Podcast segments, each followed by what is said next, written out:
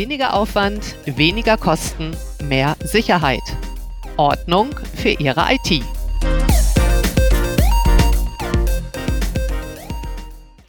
Herzlich willkommen zu unserem Podcast IT-Sicherheit, Ordnung für Ihre IT, die dritte Folge. Schön, dass Sie uns wieder eingeschaltet haben, um sich uns gemeinsam Gedanken zum Thema IT-Sicherheit zu machen, wo wir hoffentlich gemeinsam Mehrwerte zu diesem Thema produzieren werden. Weiterhin freuen wir uns über Ihre Kommentare, Meinung, Fragen oder Wünsche. Mit dabei, dabei heute ist natürlich wieder unser Experte Mike Wiedemann. Hallo Georg und natürlich ist auch wieder dabei unser lieber Moderator und Auszubildende und Lernende Georg Steffen. Hallo Mike und hallo miteinander. Ja, das letzte Mal in Folge 2 hatten wir am Ende aufgehört. Da haben wir davon gesprochen, dass es uns darum geht, ein gutes Gefühl in der IT-Sicherheit zu haben. Was bedeutet das denn aus Expertensicht mal konkret? Ein gutes Gefühl haben. Ja, also viele unserer lieben Administratoren, also unserer lieben Kunden, erzählen uns, dass ein gutes Gefühl darin liegt, dass sie die Kontrolle über die ja, IT an sich haben. Das heißt also, dass sie wissen, wenn sie abends nach Hause fahren, dass sie eine sichere IT-Umgebung hinterlassen und dass sie nicht, wenn sie morgens zur Arbeit kommen, ein gehacktes Umfeld vorfinden. Das ist zum Beispiel eine Geschichte, dass sie ein gutes Gefühl haben, nach Hause zu gehen und gut schlafen zu können. Ja, und das wollen wir natürlich mit diesem Podcast auch machen, dass Sie ein gutes Gefühl bekommen und dafür wollen wir genug Praxistipps geben. Jo. Das heißt, ähm, gut, quasi gutes Gefühl in Anführungsstrichen umgesetzt in, in so einen Schritt weiter technische Sprache, da geht es um Kontrolle vor allem. IT-Sicherheit, IT-System heißt, ich möchte die Kontrolle behalten, richtig? Und das wäre so ein, ein, ein Kernbegriff.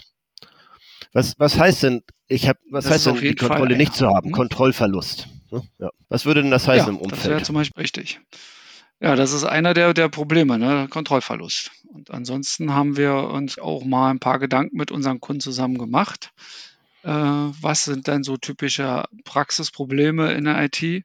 Okay, ja, und wenn wir jetzt wir vielleicht nochmal, äh, bevor wir zu den typischen ja. Problemen kommen, über die wir ja sprechen wollten, ist Kontrollverlust, das ist jetzt eine Frage, die ich jetzt gerade aufkam, ist das jetzt eher so ein Oberbegriff?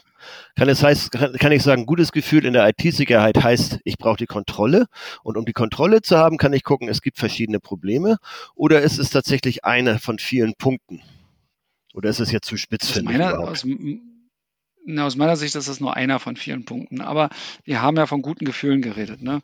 Und einer davon ist eben halt zu wissen, dass man seine Sachen wirklich gut hat äh, oder gut macht und dass man im Prinzip auch eine saubere Umgebung hat. Ne? Das ist im Prinzip einer der, der guten Gefühle, die ich habe, wenn ich eben halt abends gut einschlafen kann. Und die saubere Umgebung zum gut einschlafen ist, weil durch die Sauberkeit hast du die Basis, dass du den Überblick hast und eben die Kontrolle und dadurch die Dinge quasi überblicken kannst und vernünftig steuern kannst. Und da schließe ich jetzt mal im Umkehrschluss aus, dass es in IT-Umfeld, Systemumfeld manchmal gar nicht so leicht ist, eine saubere Umgebung zu haben. Aber ich habe doch viele hochbezahlte und hochqualifizierte Administratoren, die sich darum kümmern. Die machen es doch, halten es doch sauber, oder nicht? Ist mal etwas provokativ gefragt. Also erstens, das glaube ich, dass äh, die Administratoren ein, ein nicht so gutes Gehalt bekommen wie der standarddurchschnittliche ähm, hm. ja, Entwickler, ne? also ein Produzent eines Programms. Die IT, glaube ich, ist aus meiner Sicht immer unterbesetzt. Das ist das, was ich immer sehe bei unseren lieben Kunden. Ähm, und vor allen Dingen fehlen ihnen oft auch die Mittel. Ja? Das heißt also, in, in der Geschäftsführung wird IT immer so als Kostenfaktor gesehen. Ja, und dadurch entstehen natürlich dann eben halt auch viele Probleme. Ich könnte mir aber vorstellen, dass sich dieser so. Kostenfaktor jetzt vielleicht so, oder dass sich die Sichtweise vielleicht ein bisschen ändert, wenn man sieht, was jetzt alles so cloudmäßig im Internet passiert und was es auch für Vorfälle gibt, könnte sich dieser Gedanke vielleicht in Anführungsstrichen hoffentlich auch ein bisschen ändern langsam? Na, ich glaube, das äh, ändert sich langsam, aber wir gehen halt in Deutschland äh, fünf Schritte vorwärts und manchmal äh, gefühlte sechs Schritte zurück, was diese Themen betrifft. Das heißt also, wir, wir kommen nicht wirklich äh, daran äh, voran. Es gibt sicherlich die ein oder andere Firma, die jetzt massiv in die ganzen Thematiken äh, investiert. Aber viele normale mittelständische Unternehmen, die wir betreuen, die haben nach wie vor die Thematik, dass das ein Budget, ein Kostenfaktor ist. Und das heißt, wenn man am Anfang des Jahres nicht 100.000 äh, extra geplant hat, darf man die auch nicht auskennen. Ist das ein speziell, jetzt will ich jetzt nicht zu sehr abschweifen, aber trotzdem interessiert mich das, weil du das so gesagt hast, ist das ein speziell deutsches Problem oder hat das mit der mit der Budgetplanung zu tun jetzt, so hört er sich das an, oder was meinst du? Es ist zumindest äh, im deutschsprachigen Raum ein, ein Riesenthema, nach wie vor aus meiner Sicht. Und äh, die, die, da wird nicht wirklich dagegen angegangen. Also ich sehe das auch bei meiner Frau in der Firma, das ist eine äh, Gesundheitsfirma, die, die im Bereich Gesundheit unterwegs sind, der, der es im Moment gut geht, der ganzen Branche Gesundheit, zum, zumindest wenn es um Gerätehersteller geht. Und äh, selbst die sparen an IT und lagern ihre ganze IT woanders hin aus, wo dann im Prinzip ein gestresster Mitarbeiter einfach nicht mehr weiß, wen er anrufen soll, bloß wenn er ein Passwort resetten soll. Mhm. Und ja. was? Okay. Das war früher alles in-house und jetzt ist es aus-Haus. Ach, das wird sogar quasi noch stiefmütterlicher behandelt als früher. Es wird sogar schlechter geworden, sozusagen. Äh, aus der Sicht, äh, ja, aus der Sicht des Mitarbeiters ist es mega schlecht geworden und, sogar. Okay, und was wären so die Probleme, die dann vorkommen könnten? Was wären denn so typische Praxisprobleme, außer Kontrollverlust, was jetzt eines von denen wär, wäre, wie ich es gerade gelernt habe? Was wären denn noch so typische Probleme? Ja, also ähm, eben halt unnötig hoher Aufwand in der, in der IT zum Aufräumen. Zum Beispiel, wenn jemand die, die Firma verlässt, äh, sind die Prozesse nicht strikt aufgeschrieben, was man alles bereinigen muss, zum Beispiel. Das ist ein, da, dadurch kommt dann eben halt später ein unnötiger Aufwand, weil man eben halt Dinge bereinigen muss, wenn äh, man feststellt durch ein Audit, äh, dass da gewisse Zugriffsrechte zum Beispiel wieder vergeben worden sind von Mitarbeitern, die gar nicht mehr da sind. Ne? Ähm, das zweite ist der typische, äh, den Jungs fehlt einfach teilweise der Überblick ne, in den mittelständischen Unternehmen nach wie vor, weil Microsoft in den Bordmitteln keine Reportings eingebaut hat. Und ähm, ja, zu guter Letzt ist es dann oft auch ein Knowledge-Thema. Das heißt, also oft wissen sie einfach gar nicht, wo die Schwachstellen zu, äh, zu finden sind von den ganzen, mhm. ganzen Sachen.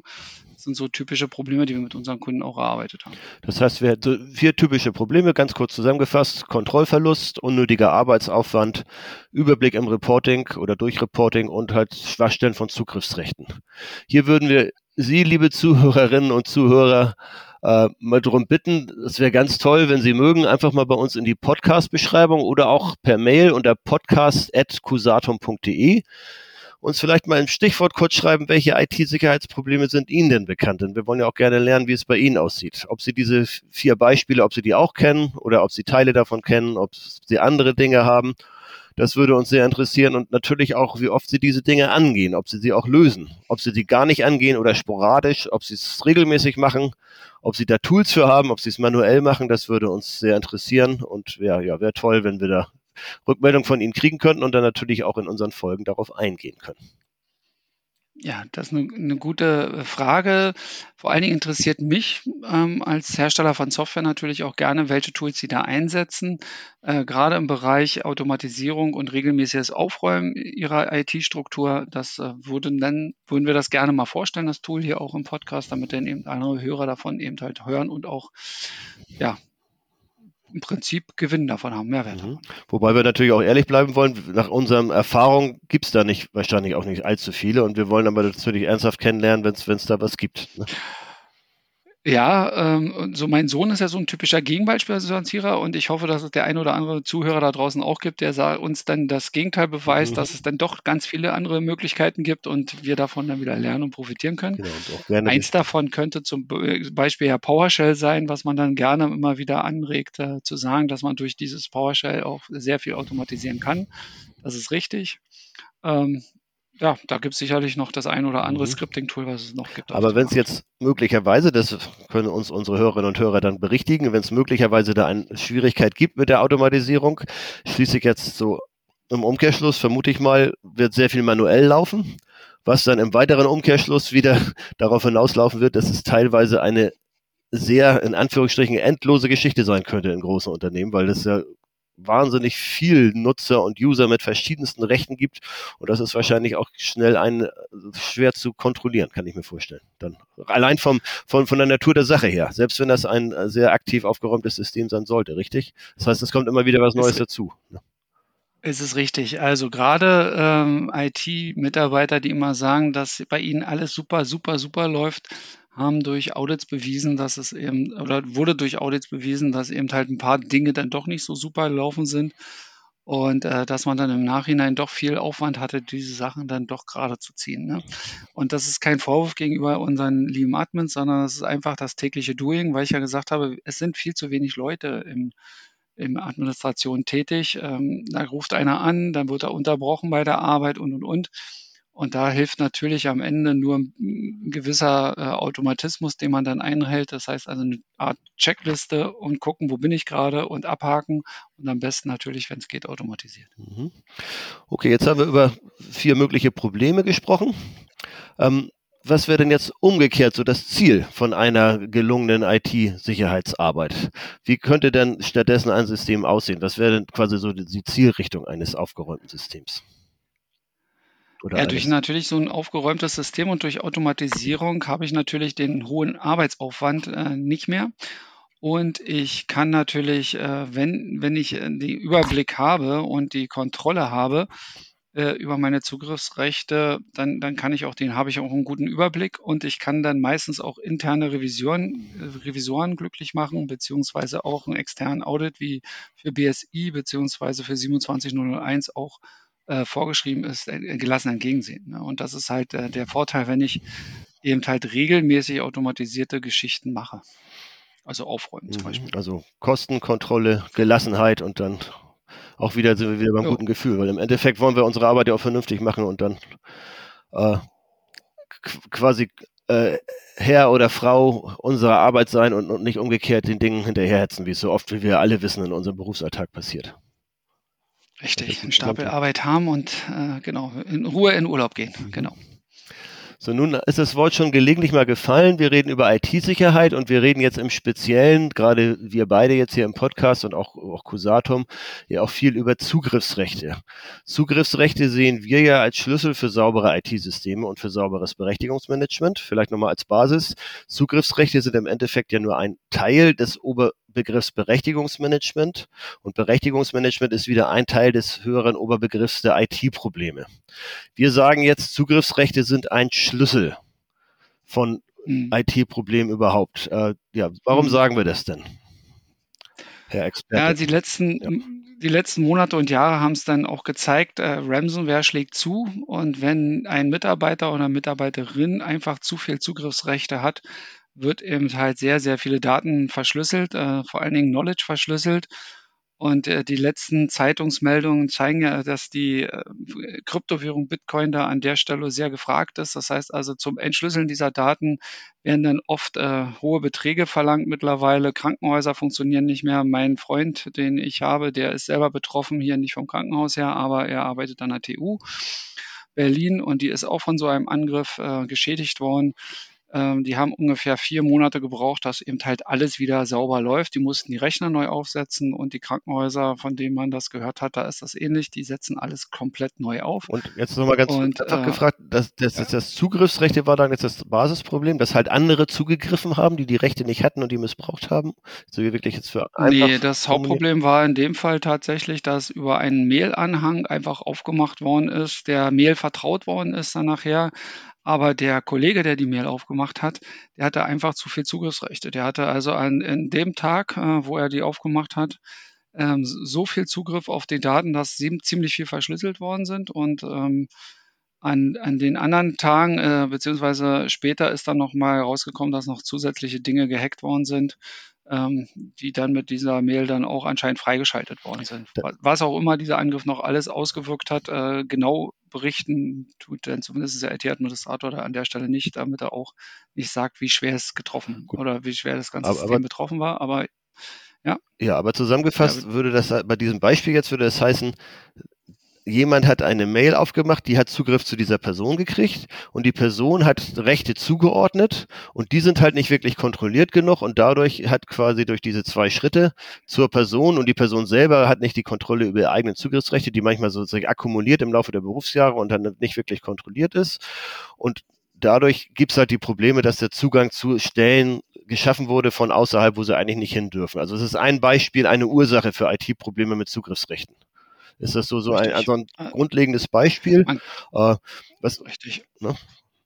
Genau. Ja, nee, also wichtig ist hier tatsächlich das Intellectual Property beziehungsweise das Need-to-Know-Prinzip, wie man das immer so schön im Englischen sagt. Also wie viele Zugriffe Rechte benötige ich dann tatsächlich, um meine Arbeit zu erledigen. Ne?